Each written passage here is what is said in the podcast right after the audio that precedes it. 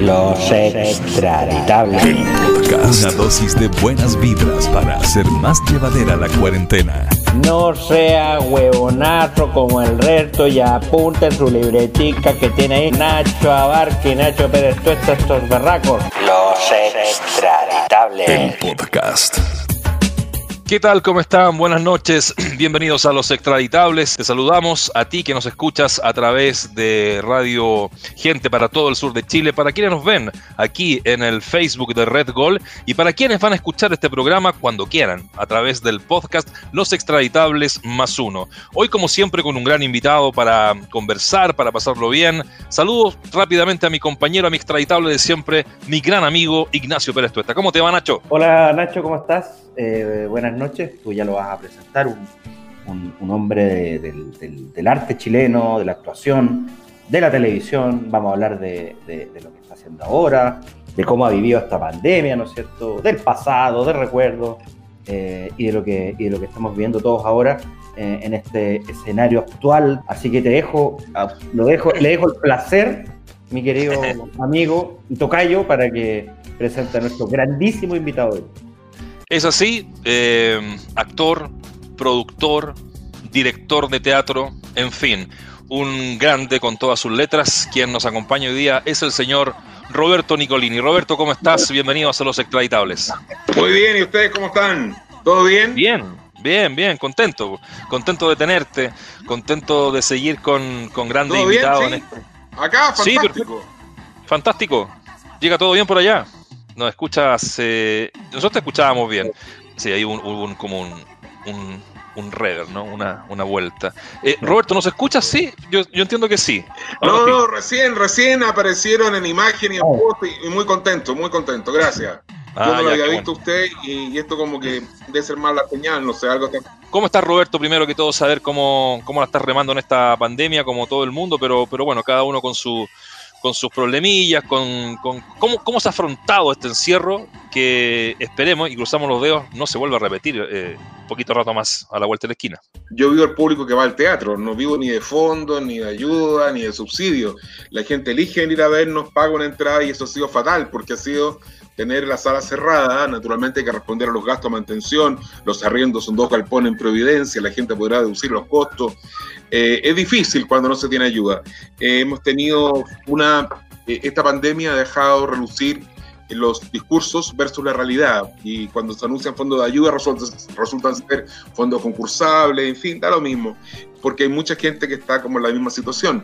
Eh, a mí lo que más me, me, ha llamado la atención, así un proceso reflexivo, es que este fue como un ensayo de muerte, nos sacó a toda circulación, este encierro es para pensar que la vida es frágil, es finita y, hay, y lo único que tenemos el día de hoy. Yo nunca pensé, de verdad, estábamos haciendo una función en el teatro cuando se hablaba del coronavirus y alguien escribía que esto venía a ser terrible, que esto llegaría a Chile. Y recuerdo haber estado con gente de la función comentando que esto no iba a pasar. Y de repente nos pasó y sin aviso. Entonces yo creo que para todos es como un ensayo de la partida, de la muerte, es, es un caer en pausa. El primer tiempo fue bien difícil, el segundo, el tercero también ha sido difícil. Pero, pero mira, si bien es cierto lo económico ha sido muy violento, no, no, como a muchos chilenos, no quiero ser el único que no soy objeto de ayuda, pero quiero decir algo.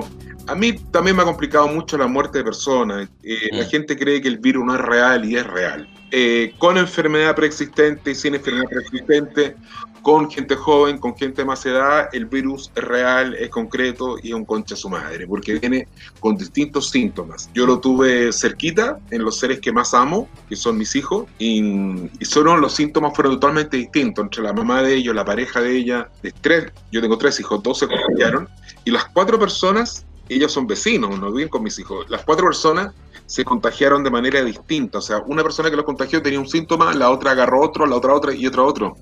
Y lo que sí aprovecho también de conmoverme, y lo quiero decir porque a lo mejor va a ser antipático a algunas personas, pero me conmueve la gente de la primera línea, los trabajadores de la salud que están poniendo el hombro, que están saliendo adelante, porque al menos en el caso de, los míos, eh, Servicio de Salud, de, de, Santiago, yo vivo en Viña, les tocó un servicio de salud público muy bueno, con un monitoreo constante, con WhatsApp abierto, con ofrecimientos de residencias sanitarias que ellos no quisieron tomar porque se contagiaron en días distintos. Entonces querían egresar todos juntos. Además que tengo una hija maravillosa, pero es vegana, entonces ella no consume nada que le llegue sol o nada que no le llegue lluvia o nada que no se produzca en esquinas, es como vegana extrema. Entonces se imaginaba la residencia sanitaria pensando que le iban a dar nada y no se quiso ir. Pero eh, estuvieron todos muy bien asistidos, muy bien acompañados y nada, pues, el virus es real, es concreto, se lleva gente, se ha llevado gente más amiga y gente conocida, gente colegas también. Ha sido muy, muy difícil porque es como que, que no distingue, no distingue con la gente buena, no respeta a la gente buena. Es curioso este virus, es curioso, pero muy chueco en la manera en que se manifiesta. Estoy aquí como tratando de apaciguar los ánimos internos. Yo tengo mucha edad, yo soy muy viejo, pero eh, vivo con proyectos y los proyectos míos siempre tienen que ver con, con, público, con espectadores. Cuando se dice, ¿por qué no hacen las cosas por Zoom? Es como decirle a un colegio que las clases por Zoom reemplazan la docencia, o reemplazan el edificio, o reemplazan el acto de la pedagogía, o reemplazan el acto de ir al aula. Ha sido duro, ha sido difícil, pero es un aprendizaje, hay que tomarlo con, con humildad y mirar al cielo y, y rogarle a Dios nomás. Po. Eso, ¿y ustedes cómo lo han pasado? Bueno, eh, a ver, Gracias, gracias a Dios, eh, con cercanos, en mi caso, y entiendo que de Nacho también, sin, sin este tema de este virus que tú bien lo describiste, eh, no, no, no, creo que tenga mejor descripción de, de cómo tú lo hiciste. Eh, nosotros trabajamos en los medios de comunicación, eh, gracias a Dios la tecnología nos ha podido ayudar en eso, ¿no? de poder transmitir de nuestras casas los programas que hacemos cada uno en su radio respectiva, Nacho en Sonar, yo en el futuro, el ADN. Y, mm, pero bueno, duro, duro, pero no tan duro como la gente que sí realmente lo ha pasado mal. Entonces, finalmente, nosotros somos uno, uno agradecidos y se la dejo a Nacho porque también de su experiencia. Y nosotros partimos con este programa en redes sociales porque vimos la necesidad de que la gente estaba, obviamente, toda encerrada en sus casas, pero con mucha nostalgia también, hablando eh, y recordando muchas cosas que nosotros llevamos de a poquito a la luz y, la gente se fue aprendiendo y nos fue siguiendo. Entonces, creo que fuimos y seguimos siendo una, muy buena compañía y de ellos a nosotros. Esto es un, es un puente, ¿no? Es recíproco, no es algo que eh, nos re retroalimentamos. Así que yo al menos es lo que puedo decir, Nacho cultura pop y una charla tranqui, que casi siempre va más allá de lo habitual. Sigues en Los Extraditables, el podcast. Bueno, eh, Roberto, agradecerte por supuesto la, la, la, la compañía hoy día eh, acá en un horario, un horario que, que, al principio era raro, pero lo elegimos justamente porque hasta ahora la gente como que previa el lunes, el lunes un día un poquito un poquito medio depresivo, medio bajoneante, entonces nosotros quisimos el domingo en la noche hacer algo entretenido, un poco lo que decía Nacho. En cuarentena la gente empezó a recordar mucho, empezó a subir fotos antiguas de su cuando era niño, eh, cuando era más joven, en fin, y eso es muy... Eh, y eso un poquito nos motivó también a, a, a, nosotros a esto, combinándolo con, obviamente, lo que estaba pasando en, en, en la actualidad. Y yo, bueno, un poco lo que decías tú, que es muy, muy cierto eh, todo lo que ha traído esto, la muerte de gente cercana, eh, enfermedades de gente cercana, eh, colegas, como decías tú. Eh, tú, como, tú como actor, ya, ya vamos a ir también con, con, algunos recuerdos, anécdotas, etcétera. Tú como actor, como un hombre de las tablas, como un hombre del teatro que tú decías, yo vivo, para mí el teatro es con el público, ahí, en, en sitio, ¿no es cierto? Tú tienes tu, tu teatro, como decías, comentabas al principio. Eh, ¿Qué, qué, cuál es el análisis que haces desde el mundo del, del arte, desde el teatro, eh, para, hacer un, para, para, quizás ayudar un poco o, o, o has pensado cómo, cómo, cómo, cómo, aportar desde esta perspectiva a distancia desde el mundo del arte a, a que la gente se siente un poquito menos sola también? Claro, eh, bueno, estamos descubriendo este formato Zoom, hemos hecho algunas entrevistas, algunas cosas, algunos puntos de encuentro y vamos a producir algún contenido para Zoom. Eh, lo que alcancé a grabar, yo no estoy muy satisfecho por un tema mío, de que me gustan las cosas. Yo vengo de otra escuela de la televisión, que muy parecida a Zoom, Canal 5 no lo veía nadie, salvo el nicho específico. Ahora, cuando hablamos de, de mirar hacia atrás, eh, nosotros fuimos un canal chiquitito que programó en la noche, igual que nosotros ahora, y la gracia del programa, ¿por qué pegó tanto? Porque partía a las 7 de la tarde y terminaba a las 10 de la noche. Ese era un horario impensado también, era donde estaba la gente realmente. Mm. Y, y, nada, creo que, que, nosotros hay varios temas en los que me tocaste recién. En, sí, queremos hacer una, queremos hacer una comunicación vía internet, por supuesto, un nuevo lenguaje, esto del Zoom, buscar la manera, el streaming, ver la manera de hacerlo, por supuesto que sí, pero son otros códigos. En teatro tú tienes una atmósfera, yo coloco una música que te va a emocionar, te hay una butaca. Debe ser muy difícil para la gente que hace streaming o que hace Zoom, de repente hacer una obra pensando que la gente está en su casa, está en su cama, está cocinando, no está con la predisposición, no es que se instala una obra de teatro, no es que concurra a un lugar. Eh, y aquí en Santiago pasó algo terrible, no terrible, a ver, no, no terrible, pero terrible de aterrizaje para los colegas que hacen Zoom, que desde que se volvió a la vida, que se abrieron los bares, se abrieron los bares de nuevo, que en buena hora y los restaurantes, la gente volvió a salir. Entonces las ventas de las entradas, los tickets, porque uno vive de esto, o sea, yo pago las cuentas con las entradas de, del teatro. Yo ahora para pasar los meses malos, con, mucho, con mucha pena, pero en realidad lo pude hacer no me quejar, vendí, vendí una casa muy barata que teníamos en la playa, que claro, tenía otro precio, pero la oportunidad nos, nos tenía muy apremiados, vendí el auto, eh, no me quedé a pata en todo caso, pero te quiero decir, eran mm. cosas no suntuarias, pero eran, yo no tengo previsión, entonces era como mi ahorrito. Yo vendía esa cuestión alguna vez, iba a vivir unos, unos meses, no sé, 80, 90 meses eh, con, unos, con, un, con un palito mensual, pero lo tuve que regalar, prácticamente la regalé en un 20% del valor, fue una cosa, ni siquiera el terreno. Pero, pero ¿sabéis que apreté los dientes? Fue una cosa de mucha urgencia, había mucha deuda y había que pagar. A mí lo que más me duele en el caso nuestro, es que, claro, hay ayuda para muchos sectores y me parece muy bien que existan. Yo creo que los pequeños agricultores tienen la suerte que el Ministerio de Agricultura tiene un peso, el Ministerio de Minería, en el caso del Ministerio de Cultura, es muy poquita gente, trabajan mucho, eh, no nos conocen, no nos conocemos como sector, somos 24 teatros de Santiago, y nos conocemos poquito o nos conocen poco. Eh, las salas de teatro no venden copete, no venden comida, es un espacio cultural. Por eso la mayoría son subvencionados, salvo los que tenemos arrastre de público. En el caso nuestro, por ejemplo, las tablas solo vive la boletería. Nunca hemos necesitado un fondo fiscal porque nos alcanza con lo que el público concurre. Y eso ha sido muy difícil de explicar a la autoridad. Eh, es como el pequeño comerciante, como el señor que tiene el kiosco al lado del jumbo, no sé cómo decirlo, o al lado, al lado del líder. Es difícil porque es una, es una gestión que fue tradicional y durante mil años que los actores tuvieron su propia sala, en el caso nuestro arrendamos, todo lo que está dentro es nuestro, pero el sector no nos reconoce, entonces es muy difícil. Yo de repente uno no comprende que se abran los restaurantes, se abren los bares, o el metro en Santiago vaya repleto de gente, porque el mm. metro no pusieron más metro, no hay distanciamiento social. En los vuelos de avión se permite que el vuelo vaya repleto dentro de Chile, y no me vengan con la estupidez porque hay una cantidad de pelotudos opinando que dicen que la gente en los pueblos no se contagia. Si no fuera así, el virus no habría llegado jamás a Rapanui. Llegó a Isla de Pascua después que el COVID estaba instalado en el continente. Pero hay mucha mentira. Y dentro de esas mentiras está esta suerte de inventar una normalidad que no es, es decir, está todo funcionando, no. En el sector nuestro, en las 23 salas de teatro, nos juntamos y vimos que en cesantes quedaron, con el cierre,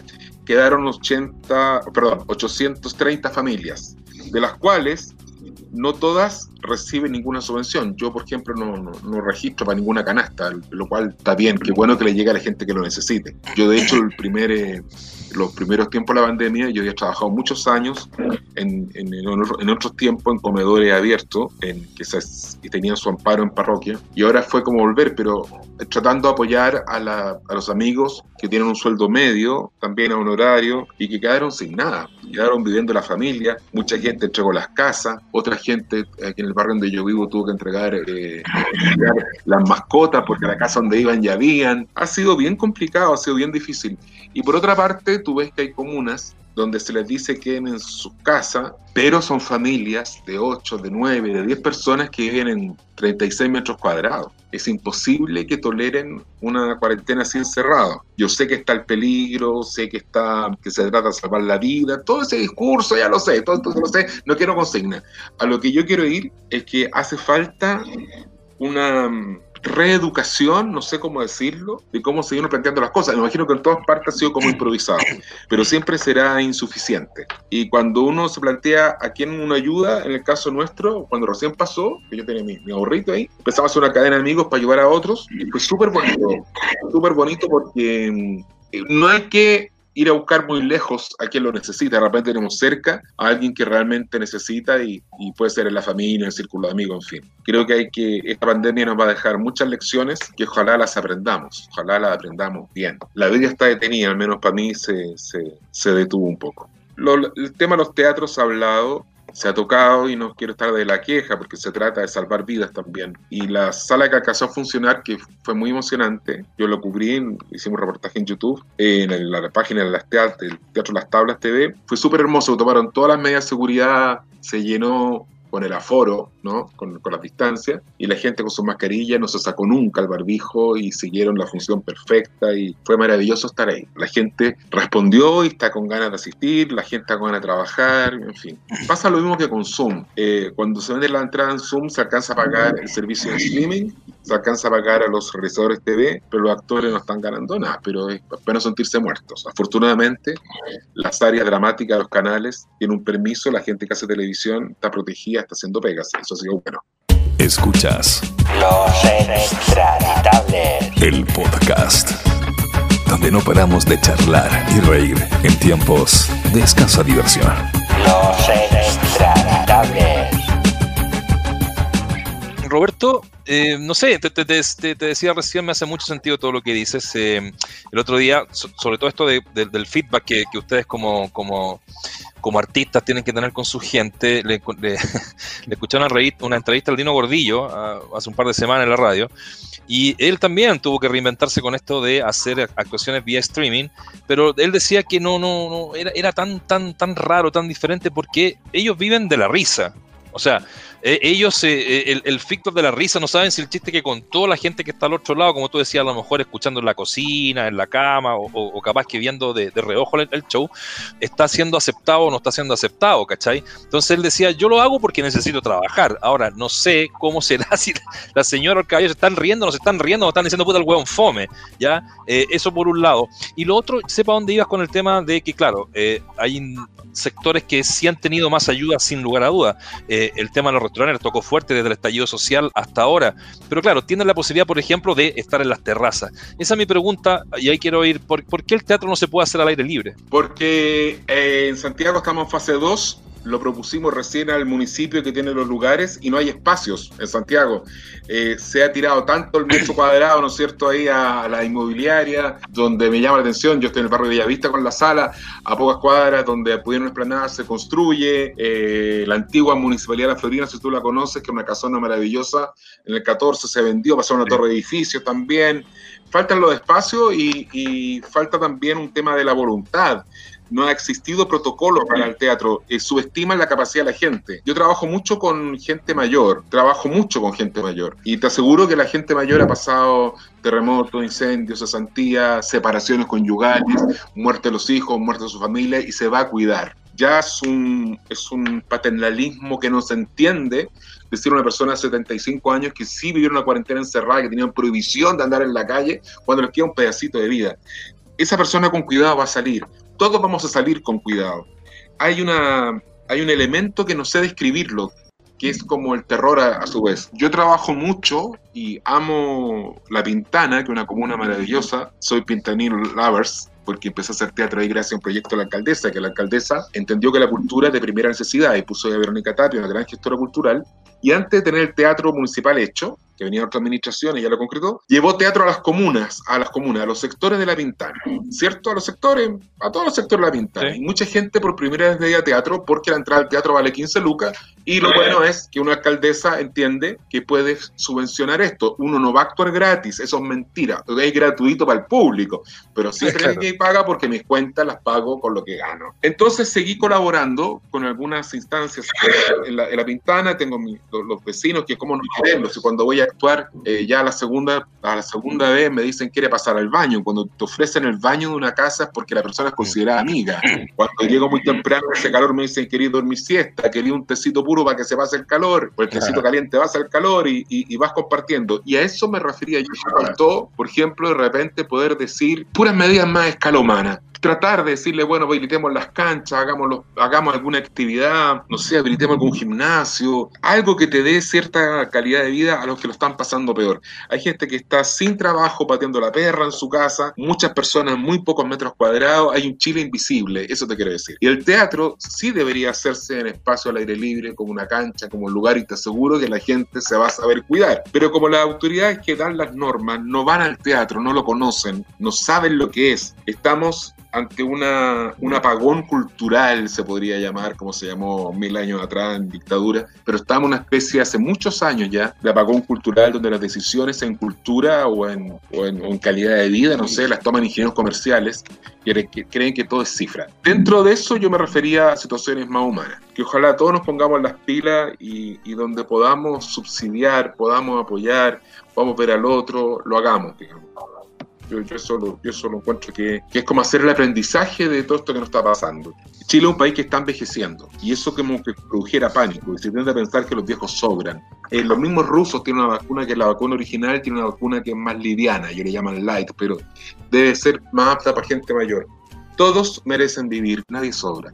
A mí me chocaba un poco mientras mis hijos son muy jóvenes, estaban contagiados, estaban enfermos, que a mí se me destruyó la vida, digamos, en ese momento, yo se me cayó todo, porque con un hijo enfermo tú reaccionás. Me, me dolía escuchar la autoridad decir, eh, murieron, te estoy inventando la cifra, 15 personas y 14 eran adultos mayores, como que no valiera, como que que ser adulto mayor ya está claro que te vaya a morir. No, señores, también murió gente joven, también murió gente embarazada, también murió un amigo mío cuya hija dio a luz una clínica muy elegante de, Viña, muy bien, hizo todo el esfuerzo una linda criatura, va el papá y no sabía que la hija en la clínica se contagió de COVID y contagió a sus dos padres, y un papá joven, contemporáneo mío. Entonces tú decís, pucha, no, no ubiquemos una cosa etaria porque los jóvenes se dejan de cuidar, empiezan a confiar y la autoridad empieza como, como un poquito al ninguneo, ¿no? Con respecto a la edad murió tal persona ya, pero, pero era mayor, así como ya, como,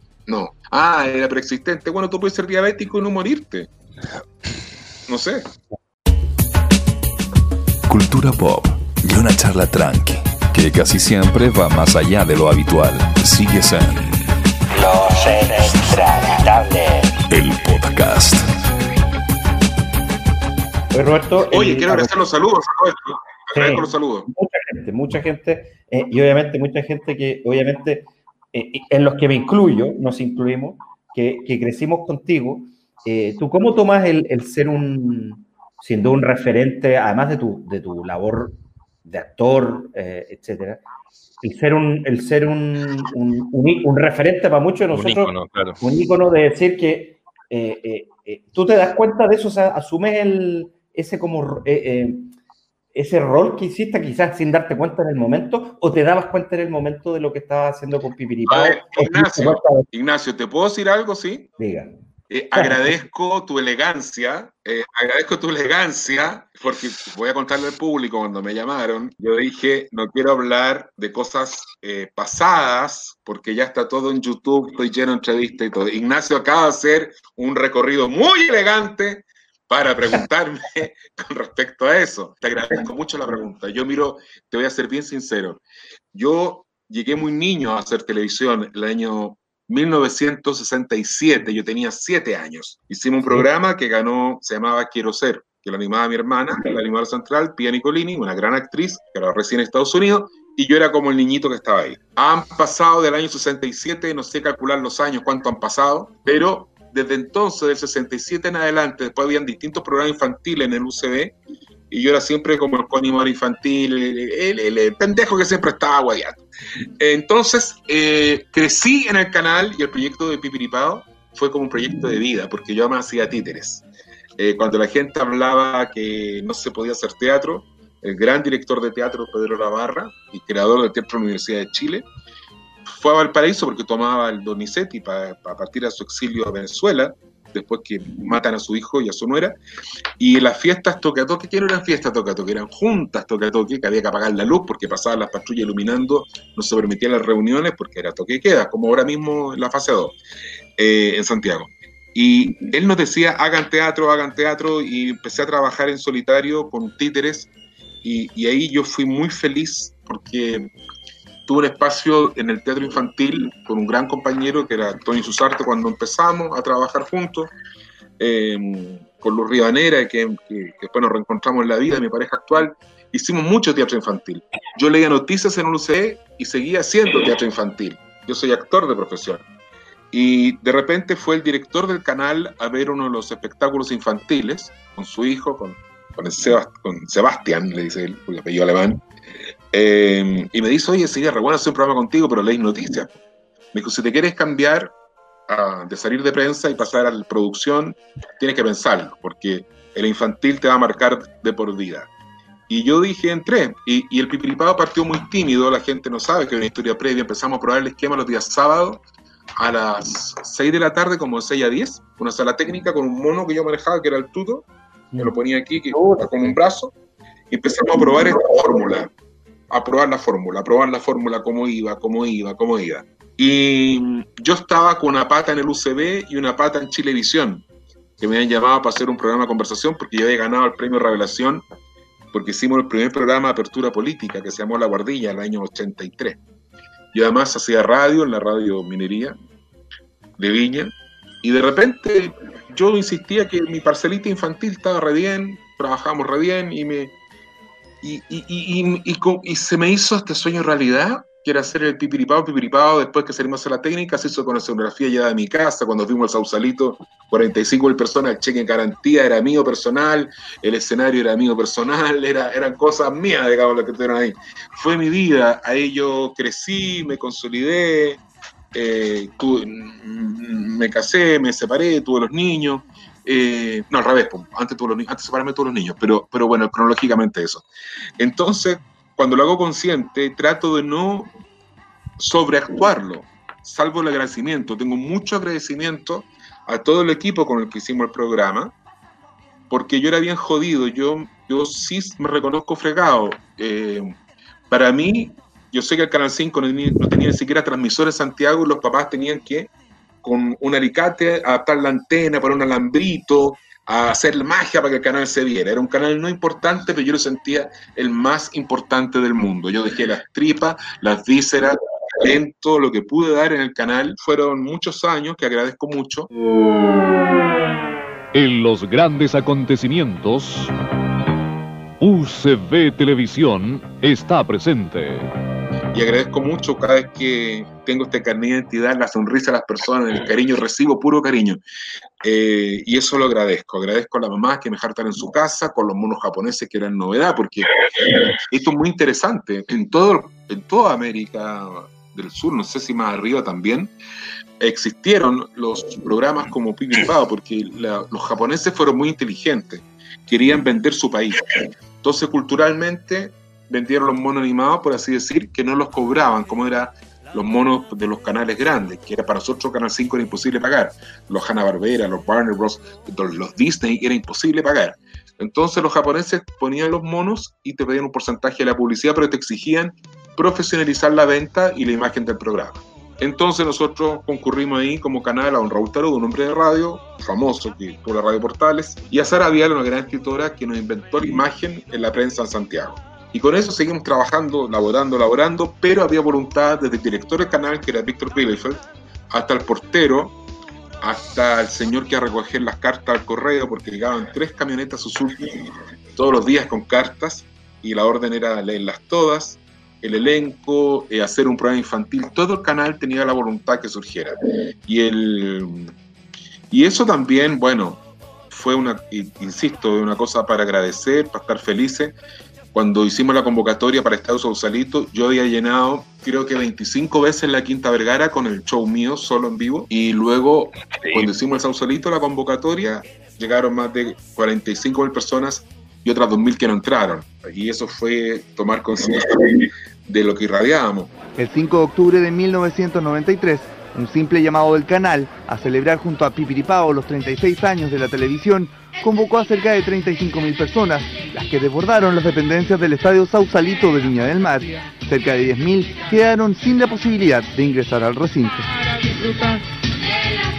Pero yo lo digo con toda humildad, a mí la gente a lo mejor me veía solo, fue todo un equipo, pero también hubo los papás de la época que filtraban lo que sus hijos veían. Es decir, día los niños ven cualquier contenido y a los papás les da lo mismo. Por eso no existe la televisión infantil. Los auspiciadores dicen, ¿por qué vamos a auspiciar algo que es solamente infantil si los papás permiten que el cabro vea todo y a cualquier hora? El cable, desgraciadamente, en Chile llega solamente, creo que al 35% de la población. Es como el caso este de la mentira en Internet, ¿no? Cuando dicen las clases por Internet. Bueno, hay chiquillos que no tienen Internet, no tienen acceso a Internet. Pueden tener celular, pero no tienen acceso a Internet. Y uno juraría que porque uno lo tiene, todo el mundo lo tiene. Hay que decirle a las autoridades que tampoco. Así que para los profesores la pandemia ha sido difícil. Con respecto a la conciencia, sí, queridos Ignacio, los dos, tuve conciencia, siempre me cuidé mucho de lo que hacía, lo que decía. Cosa tonta. Eh, una vez me tocó ir a actuar al casino de Viña para el personal con el show infantil y terminó, me fui a la sala de juegos, ¿no? Y cuando estoy en la sala de juego, viene una señora y me dice, ¿cómo es posible que usted que educa a mi hijo esté metido en el juego? La gente, también la gente pelotúa, le gusta opinar de más. Eh, y hay gente mala también entre medio, pero son los menos. Pero la verdad es que eh, en mi caso solamente tengo agradecimiento, tengo gratitud, tengo buena onda y hice mi pega consciente en forma responsable, ganamos muchas veces hartos premios. Fue una linda etapa, es una linda etapa que recuerdo siempre con mucho cariño y me da mucha pena que los papás de hoy día no exijan de la televisión lo mismo. Que haya una franja infantil en todos los canales. No estaba yo solo, estaba Los Bochincheros, estaba Mazapán, eh, Profesor Rosas, Cachureos, Patio Plum. En el canal nuestro fue tanto el éxito del Pibiripao que tuvieron que inventar programas que fueran antes y después, porque una marca de chocolate que estaba en Pipiripao, el primer auspiciador que pagaba más caro eh, no aceptaba que hubiera otra marca de chocolate, entonces hubo que inventar programas antes del pipiripao y después del pipiripao. Fue, un pequeño eh, supermercado de la televisión infantil, pero como exige mucho trabajo y no es para gente floja, porque el programa infantil significa utilería, decorado, libreto, creatividad, como no es para flojo, eh, lo eliminaron, me eliminaron todo de raíz, ya no existe la televisión infantil. Sí, oye Roberto, bueno. Y lo curioso, perdón, no existe la televisión infantil. Pero lo curioso, es que los canales tienen su señal al aire gratis. Ellos concesionan una señal y no la pagan. Y sin embargo, no educan. La televisión en Chile en los años 60, el presidente de la época, dice, o el, Estado, incluyendo a las cámaras, me imagino, y el Senado, a la Cámara y al Senado, eh, ellos dicen que tiene que llegar a las manos de la universidad y del Estado porque la misión será informar, educar, entretener para que no pasen los vicios que pasaba la televisión comercial en otros países más adelantados con la tele, como era en Estados Unidos. Y sin embargo, todos se privatizaron, los canales universitarios ya no lo son, el canal estatal no es televisión pública, son club de amigos, para ellos, entre ellos, las pegas, tú, cuestión de ver cualquier programa, son los mismos de siempre, los mismos contenidos de siempre, no veo relevo, no veo creatividad, compran formato. La televisión pública en Chile no existe y la privada es rasca. ¿Cómo será que con la medición del rating la gente no se da cuenta? Pero los matinales, por ejemplo, tienen lo que se llama el medidor, yo tengo el celular, pero tiene el medidor eh, al segundo. Entonces, si de repente una nota escabrosa dice, por ejemplo, eh, voy a hacerlo bien franco, fue lo que más me chocó, la niñita X fue jugada antes de ser muerta y eso le marcó rating, el editor le dice agrega más cosas y la niñita sufrió y empiezan a agregarle más morbo porque más rating da. Entonces como eso dio más rating, lo siguen repitiendo. Y se dio, por ejemplo, en circunstancias tan terribles, donde no hubo ninguna ética, como para leer el informe médico de la niñita Amber, que a mí me dejó, me dejó sin habla como tres días, del horroroso, del caso, pero además contar detalles que no venían al caso. Yo con la muerte de una niñita es suficiente. Todo el resto estaba de más. Antiguamente, por ejemplo, yo tenía un producto, estos lápices. Entonces decía, quiero pagar un aviso. Entonces te decían, vale, vamos a inventar, eh, cada pasada del aviso vale 500 lucas. Y el tipo, el fabricante de lápices, calculaba la semana y pagaba la cantidad de lápices, la cantidad de auspicio que eso era. Tarifa fija. Ahora existe la tarifa según rating. Si una tienda comercial me tiran los lápices y está marcando buen rating, a mí el canal me factura de acuerdo al rating. Por eso que muchas veces las tiendas comerciales vemos tres veces anunciado el mismo producto o la multitienda. va al mismo comercial tres veces la misma tanda, lo repiten. Y es porque está marcando un buen pick de rating, entonces le van a facturar después. Y el rating se consigue con lo que más refleja la miseria del ser humano, que es el morbo, que es ver qué le pasó al otro por no ver lo que me pasa a mí. Y, es triste, cuando les toca a la otra persona ser víctima, por Dios que duele, por Dios que, que es.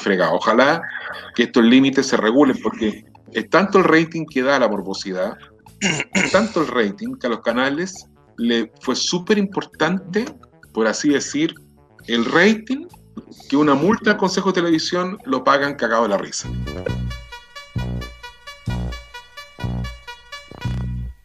Escuchas Los Extraditables. el podcast, donde no paramos de charlar y reír en tiempos de escasa diversión.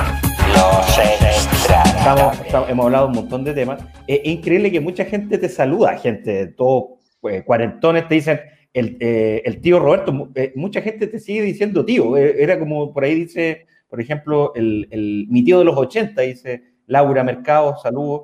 Eh, y muchas preguntas. Por ejemplo, hay dos preguntas acá que son clave, que también son dudas mías. Primero, eh, ¿qué es del fantasma? ¿Y cómo hacían esa, en, en una época en que la televisión, como tú decías, era, era súper, eh, había que hacerla a pulso, o sea, era ni cerca de los recursos, menos en uso de televisión, eh, eh, un fantasma una, que no se le veían los, no se le veían los pies, ¿no es cierto? Eh, por ejemplo, ¿y de dónde sale el nombre Pipiripao? ¡Ay, qué bueno volver a casa! Entonces lo que vamos a hacer es cambiarnos de ropa porque estamos todos sucios, hay que bañarse, hay que limpiar. Eh, Víctor Bielefeld, que era el director del canal, nos cita una reunión, estaba Sara Vial, estaba Nero González, John Fleming, el director, y estábamos en reunión y, y, originalmente se llamara el show de Roberto Nicolini, pero yo tenía un poco el trauma de que se me iba a Chilevisión eh, porque estaba con las dos ofertas ahí y no estaba muy decidido, debo reconocer, en su momento. Y mm, no se llamaba Chilevisión, se llamaba Tele 11. Y la cosa es que eh, de repente yo le digo que no, que queda muy alto, que si no va bien voy a quemar el nombre, en fin. Y él agarra un diccionario, a le carga que lo cuente, porque lo encuentra poco serio, pero lo voy a contar igual. Víctor agarra el diccionario y dice, ya, era muy voluntarioso él. Donde caiga mi dedo, así se va a llamar el programa. Ah, eso dice, ¡ah! Pipiripao. Pipiripao significa, significa una invitación a algo muy especial. Y está en el castellano antiguo. Y Sara Vial saltó y dijo, así tiene que llamarse el programa. Y, y el negro González empezó el tiro a inventar una musiquita, que es un gran músico, y John, un gran director. Dice, así se llama. Y así fue como quedó. Menos mal que cayó en Pipiripao, no cayó en Poto. Se habría llamado Poto, literalmente. si lo estaba en el diccionario, da lo mismo. Eh, para los amigos que preguntan del fantasma, búsquenlo en Facebook. El actor que lo, que lo encarnó se llama Alejandro. perdón, perdón, perdón, perdón, perdón. Arnaldo Jiménez Domínguez. Para que lo ubiquen ahí, lo saluden ahí. Él fue el que, hizo el fantasma, el fantasma Blair, a quien le pasaban las cosas. Ya va a comenzar lo fenomenal. Cosas que te van a encantar, te van a encantar. Con Roberto Nicolini. Ya va a comenzar lo fenomenal. Historias que te harán gozar, te harán gozar. Con el fantasma, su amigo. Es lo que te imaginas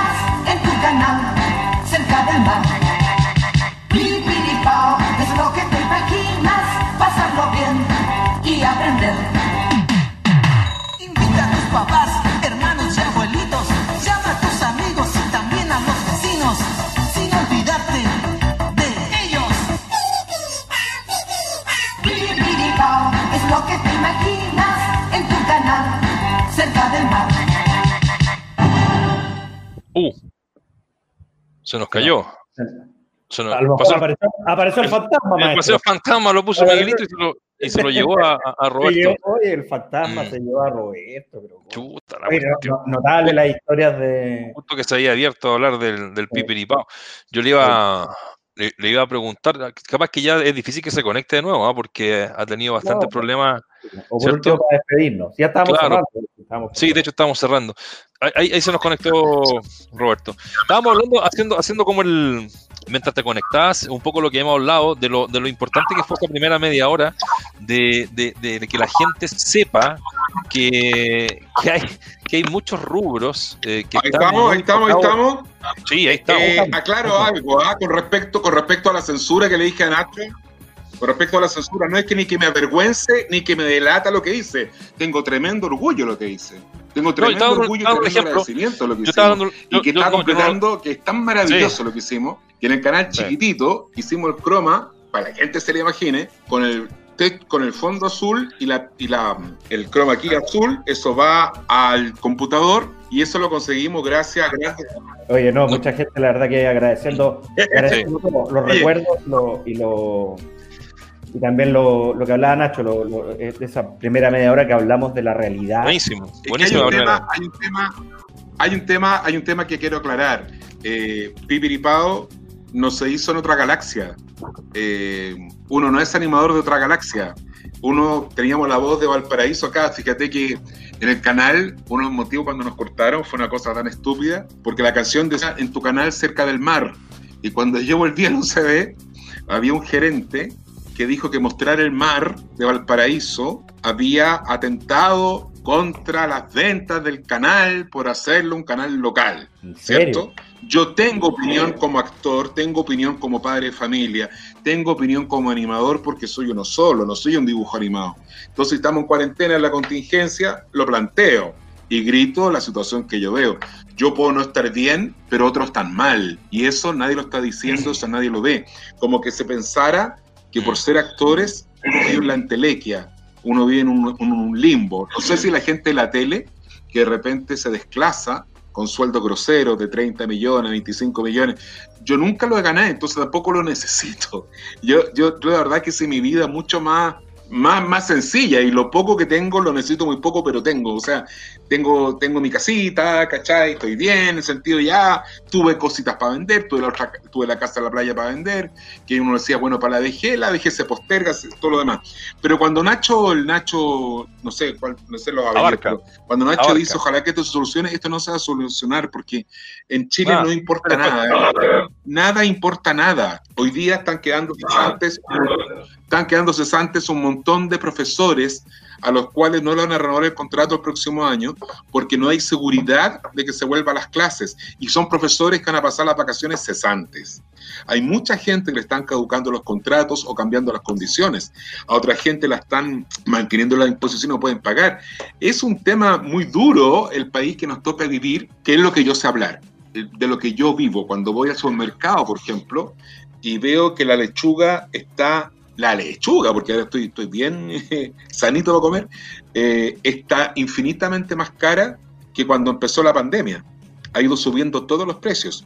Yo antes iba al supermercado, no sé, con 20 lucas y compraba lo que necesitaba el pan, algo rico y compraba unas cositas más y todo y te vas dando cuenta que subieron todo. Entonces, cuando voy al negocito aquí cerca de un mediero, yo vivo en el campo, en Santiago, que un lugar más campestre, y cuando veo que hay un mediero que está vendiendo de la tierra y vende cuatro veces más barato, o voy a mi verdulera y la verdulera está dos veces más barato que el supermercado, pero la gente compra en el supermercado porque compra con tarjeta. No es que tú le digas a la persona, elija la verdulería de su barrio. No todas las verdulerías tienen para darte el Red Bank o, o la tarjeta, no sé. Los supermercados tienen cosas tan perversas que hay un abuso que tampoco nadie dice. A mí me pasa, no sé si a todo el mundo, pero a mí me pasa lo concreto, que vaya al supermercado y las luquitas te rinden menos porque de repente todo subió. Cultura pop y una charla tranqui, que casi siempre va más allá de lo habitual. Sigues en Los extraditables. el podcast. Yo también estoy en contra de quienes critican las decisiones de otros. Por ejemplo, cuando vino el, el 10%, el, pago ese, eh, mucha gente dijo, hoy el pueblo está comprando plasmas, televisores. Bueno, lo necesitan, po. porque cuando viví en 36 metros cuadrados, en 40 metros cuadrados, ¿cómo estás? Ocho personas todo el día en tu casa encerrado. Lo necesitan. Y qué bueno que tengan el plasma, mierda. O sea, ¿por qué tenéis que entrar a opinar del otro? O sea, además nos estamos mirando las necesidades reales y concretas. Yo le agradezco esta conversación, eh, insisto, el espíritu cuando le dije al, al Nacho que me contacta, es porque de repente la anécdota estamos llenos y, y podríamos contar 10.000 cosas, pero la vida transcurre hoy y este espacio de conversación es demasiado urgente como para alienarse. No puedo decir, eh, cantemos Candy, cantemos eso y olvidémonos por un rato. No, no te puedo olvidar ni por ningún rato. Tenemos que estar muy, muy súper alertas y, y tratar de pasarlo bien, de reírnos, de distendernos, por supuesto. Por supuesto que sí, pero cuando está esta instancia de conversación, hay una responsabilidad con la gente que nos escuchan. El pipiripao, para que tú sepas, la gente tiene muy mala memoria, porque muy mala memoria, pero el pipiripao fue donde yo empecé a alegar en las entrevistas que me hacían con respecto a las injusticias que vivían los niños nacidos fuera del matrimonio. Los niños vividos fuera del matrimonio, para que la gente no lo sabe hoy, porque Chile es un país de mala memoria, cuando nacían los niños fuera del matrimonio, el certificado de matrimonio les cruzaba un timbre así, ¡paf! que decía hijo ilegítimo, ni siquiera puesto en el computador. Y empezamos a luchar por esto, y justo coincidió con que en esa oportunidad se empieza a gestionar la ley de filiación. Y en mérito a que el Pipiripao fue una voz por esos niños, no sé si otros animadores infantiles lo hicieron, pero yo he insistido mucho en ese tiempo cuando estábamos en Pipiripao con respecto a ese tema, con respecto a la inclusión en el auge de los niños con, con, con, distintos problemas de salud que antes no estaban. Y fíjate que apoyamos una cosa que nadie habla y que nadie se compromete, es la educación dentro de los hospitales, y ahí saludo a Jimena Quevedo de Viña del Mar, que hizo una escuela hospitalaria para niños enfermos de cáncer en los hospitales Van Buren de Valparaíso y el Frique de Viña. Los niños que van a un tratamientos de cáncer tienen una escolaridad que se la saltan, es decir, y además están mirando el techo. Fuera de su tratamiento, que están sufriendo mucho, quedan sin esta conexión. Ahora existe lo virtual, gracias a Dios. Pero en ese momento era importante hacer un. Eh, en ese momento era importante hacer conciencia de esos niños que requerían educación. Y si, como se les da una subvención, esta escuelita hospitalaria eh, daba mucha pena porque pasaban del ministerio viendo la asistencia y cuando los niños estaban en quimioterapia los consideraban ausentes no llegaba la subvención. Pero el Pipiripao peleamos por los niños enfermos de cáncer, movilizamos sensibilidades. A mí me encantan todos los dibujos animados que dimos, me encanta la estructura, las teleseries que dieron los japoneses, fueron tan inteligentes. Lo que quería decir, que así como metieron los monos animados, metieron los autos japoneses, comemos sushi, el Japón entero, por decir el Chile entero, se vendió. Crean teleseries como Candy, por ejemplo, que era un formato de, telenovela. Si tú la ves, es una teleserie. Cuando yo me vine a la red, eh, trajimos Candy y fuimos al programa con mayor sintonía, porque teníamos tamparo de la Candy. La Candy nunca falla. De Marco, que, que está basado en una novela también. Es muy bonito lo que hicimos. Yo estoy muy orgulloso y muy feliz. Yo miro para atrás con orgullo y, y se me para la pluma, el tiro. Y creo que, que fue el canal en algún momento que llegó gente muy incapaz, gente muy resentida, gente muy envidiosa a cargo del canal, gente muy mala clase, y empezaron a sentir que porque al pipiripao le iba bien, el resto era un fracaso, entonces había que, que aportillarlo, digamos. Y hasta el día de hoy les, les duele, yo creo que Pipiripao sea que hizo historia desde Valparaíso. Otros han hecho historia cuando se han venido a Santiago, se hablaba más, más, más, más de ellos. Pero en el caso, en el caso nuestro, cómo no agradecer a cada mono animado, a cada persona que trabajó en el equipo. Había una cosa así, cuando yo volví al UCB, hace unos años atrás, Canal 13, para que no nos fuera bien de nuevo, compró todos los monos animados los programó a las 5 de la tarde. No los dio nadie. Tuvieron lunes, martes y miércoles tuvieron que sacar porque iba pésimo en rating. O sea, el pipiripao no eran los puros monos animados, era la cantidad de gente que hacíamos la continuidad entre medio en un contexto. Las cosas van en un contexto. Los productos resultan en un contexto. Y la televisión, bueno, eh, fue un lindo medio de comunicación. Volviendo al tema, me molesta profundamente que no exista ese compromiso con la gente real. Pipiripao, digan lo que digan, siempre lo tuvo. Y el día, lo debo reconocer y agradezco siempre, fuera cualquier tema político, cuando la señora Soledad Alvear me invitó a acompañarla, yo no salí en la foto porque soy educado y la ministra era ella, no yo. Me acompañó cuando se dictó la ley de filiación. Hicimos registro civil y nunca más un niño chileno tuvo el timbre de hijo legítimo en un certificado de nacimiento. Y eso, nosotros en el Pipiripao fuimos voz, pero también fuimos parte. Eso echó de menos la gente de la televisión hoy día. Es bueno tener opiniones, sano, no hay por qué enojarse. Es, es parte de la responsabilidad de quienes comunicamos, ¿no? En, en diferentes eh, estamentos. eh, aprovechamos, hablamos, conversamos, eh, hicimos un repasito ahí por, por- por los que son y fueron fanáticos del, del Pipiripao y el tema social, que de verdad eh, fue muy bien tocado. Así que me despido yo por mi parte y la noche también te va a dar las gracias, así que un, un abrazo gigante y gracias por, la, por, la, por aceptar la invitación. Gracias, y gracias a ustedes y a la gente que nos sintonizó. Y seguramente me están cortando porque bajó el rating, pero lo entiendo perfecto. No, No, para nada, al revés. al revés. No, no, mucho, mucho- los canales grandes. Así contando a la No. gente, vamos. Nosotros somos canal chiquitito también. Está bien, está bien. hay mucho, muchos, bueno, muchos Déjale. saludos. No alcanzamos a, a, a saludarlos, a dar todos los saludos, pero la verdad que muchos saludos, muchos recuerdos, tanto por, lo, por, la, por la nostalgia como lo que hemos hablado de la actualidad. Que, Roberto, muchas gracias, un gran abrazo, un gusto haber estado contigo hoy día y que hayas podido participar a, a- a esta hora en, en nuestro eh, pequeño espacio. Así que muchas gracias, Roberto, un abrazo y bueno, éxito en todo eh, y, y mucho ánimo que se nos, se nos viene, se nos viene Vamos. difícil. Vamos con todo. Un abrazo. Chao Roberto, chao a la gente que nos vio, que nos escuchó y que nos va a seguir a través de Spotify. Nacho querido, hasta el próximo con domingo. Un abrazo muchas y que gracias. pasen bien. Chao, chao a todos. Chao, Chao, chao. chao, chao, chao.